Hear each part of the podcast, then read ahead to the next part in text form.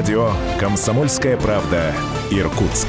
91,5 FM.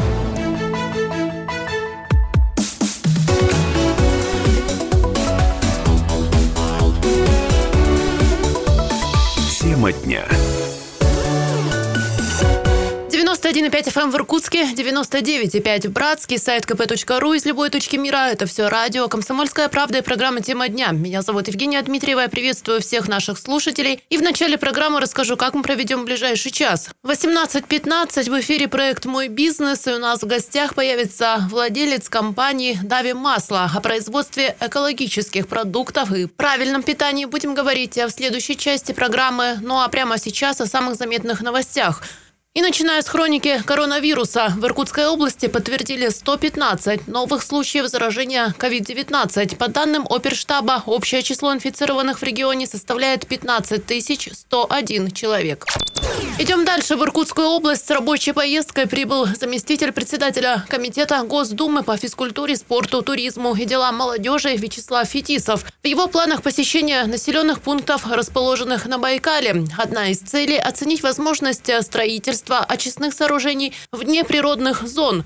Этот вопрос он обсудил на встрече с председателем областного правительства Константином Зайцевым. Озеро Байкал, экологическая составляющая и, конечно, непосредственно очень важно урегулировать все вопросы, связанные с законодательством, связанные с возможностью жизни на Байкале. То есть это у нас одна из ключевых позиций, потому что вот национальный парк сегодня и э, закон о озере Байкал на наш взгляд, требует определенных доработок, чтобы вопросы, связанные с теми поселками, которые находятся исторически на озере Байкал, могли люди жить, работать, развиваться, улучшать свой быт, ну и заниматься хозяйственной, ну, по крайней мере, той деятельностью, которая, в общем-то, в каждом семье проходит. Конечно, цель э, для нас совершенно понятна. Это Байкал. Я здесь э, в нескольких ипостасях сегодня представляю. И как посол Организации Объединенных Наций, в том числе и по биоразнообразию. Это тема, которая требует э, решения в Великом Байкале. Комплексное решение освоения, или, как э, правильно сказать, развития озера Байкал, конечно, не учитывает мнение людей, которые здесь живут, которые здесь родились. Я э, точно знаю, с кем бы я ни встречался, кто родом отсюда. Для них Байкал это, это душа, это, это история, это поколение, поколение людей. Конечно, здесь э, нельзя подходить точечно, решая какие-то одни проблемы, не учитывая глобальность э, вообще вот этого уникального места. Ну, никак не дождусь, в общем, увидеть Байкал, ну, здесь э, э, как уже как депутат Госдумы э, работаю в комитете, где туризм является одной из составляющих нашей, нашей ежедневной работы. И, конечно, вот, инициировав закон о экологическом туризме, я понимал, что это одно из решений комплексных, правильных, помочь регионам создать новые рабочие места, поведать миру уникальность этих мест не только для внутреннего туризма, но и для внешнего, въездного. И, конечно, здесь э, очень правильно надо подойти ко всему этому. То есть нельзя э, в угоду развитию туризма разрушить э, экологию. Сам, экология должна быть главным принципом развития экологического туризма. Потому что люди едут для того, чтобы пообщаться с природой. Конечно, здесь пятизвездные отели, классификации, которые, в общем, общепринятые, они не будут работать. Вот именно вписать в природу учитывая многолетние традиции, тут э, одна из главных задач. Мы вот сейчас э, ждем предложений из регионов. И добавлю, что знаменитый хоккеист также рассказал о планах проведения на льду Байкала международного хоккейного матча в марте следующего года. Глава региона Игорь Кобзев провел первое заседание единого штаба по решению вопросов ликвидации накопленного вреда усолья химпрома.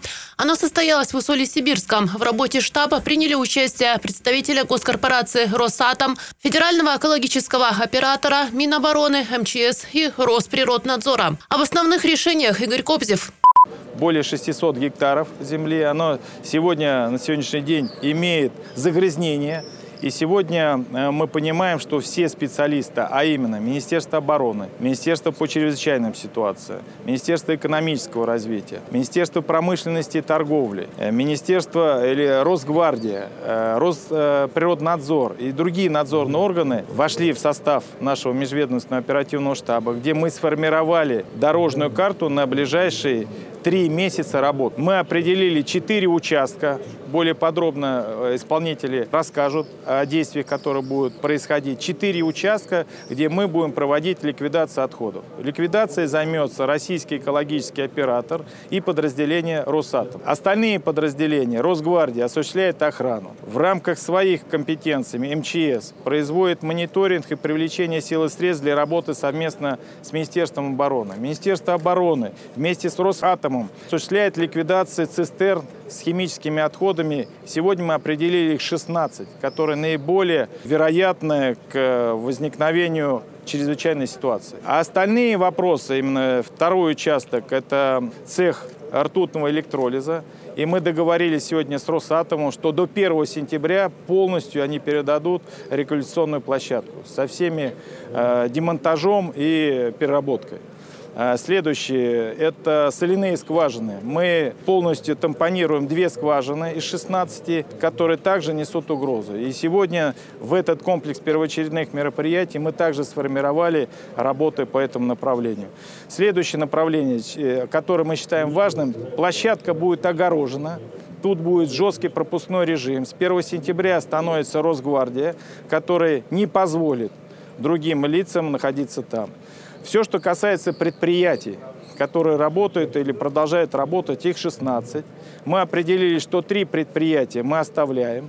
И они основные, потому что они выполняют в том числе гособоронзаказ и систему жизнеобеспечения. В, в отношении остальных мероприятий мы проводим индивидуальные беседы, где их производственная площадка будет перенесена с учетом возмещения затрат, которые они э, будут нести на ее перемещение.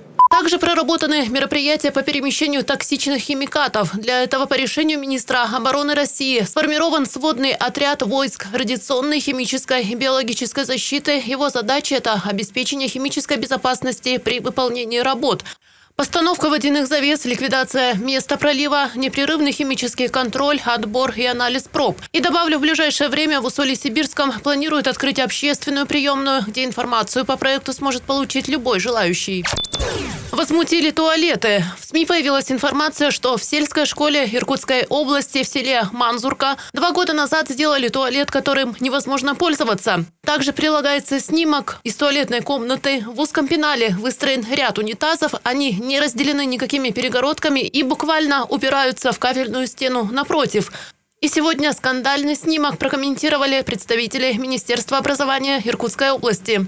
Но я сразу хочу сказать и, в общем-то, заверить всех, что на самом деле в данной школе есть э, в наличии теплые туалеты и для мальчиков, и для девочек, которые соответствуют всем требованиям Санпинов. Действительно существуют и вот те туалеты, фотографии которых у нас сейчас разошлись и в средствах массовой информации.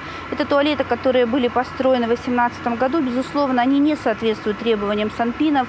Э, сейчас по информации муниципалитета ведется служебное расследование. И, конечно же, данные туалеты тоже будут приведены в соответствие со всеми требованиями в ближайшее время. Но на сегодняшний день, безусловно, у нас э, поступают сигналы о том, что даже при наличии теплых туалетов они не всегда э, работают, доступны для ребят, для наших э, педагогических работников. Но мы в этом направлении активно работаем и, безусловно, этот вопрос держим на контроле. Продолжая происшествиях, сотрудники уголовного розыска Межмуниципального управления МВД России Иркутска пресекли деятельность мужчины, которого подозревают в обмане покупателей на различных интернет-сайтах. По версии полицейских, в сети интернет он выставлял объявление о продаже лодочного мотора «Ямаха», а после получения предоплаты прекращал общаться с покупателями. Как правило, потерпевшие перечисляли ему аванс – 20-30 тысяч. Подозреваемым оказался судимый 57-летний уроженец Оренбургской области. Он проживает в поселке Мамона Иркутского района. Подозреваемый попытался скрыться от оперативников, а, покинув регион. Однако его задержали в Ленинградской области и этапировали в Иркутскую область. Сейчас он находится под стражей. В отношении мужчины возбудили уголовное дело по статье мошенничества. Следователи установили его причастность к пяти случаям обмана на сайтах Авито, Юла, Дром. А также проверяется его причастность к еще минимум пяти подобным действиям в отношении жителей ряда регионов России. Оперативники ищут других потерпевших и просят граждан, которые стали жертвой обмана при покупке лодочного мотора с июня по декабрь прошлого года, обратиться в ближайший отдел полиции.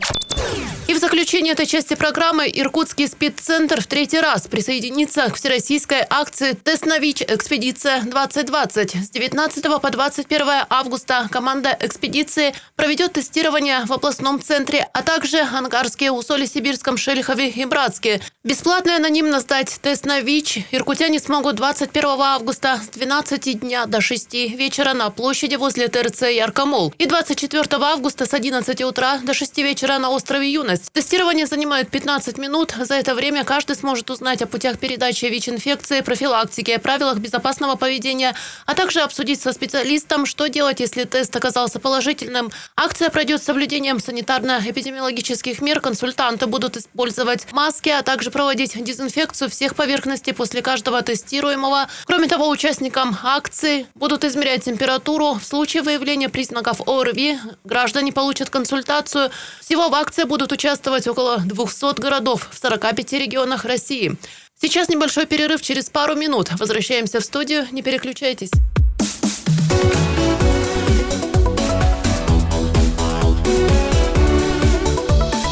Тема дня.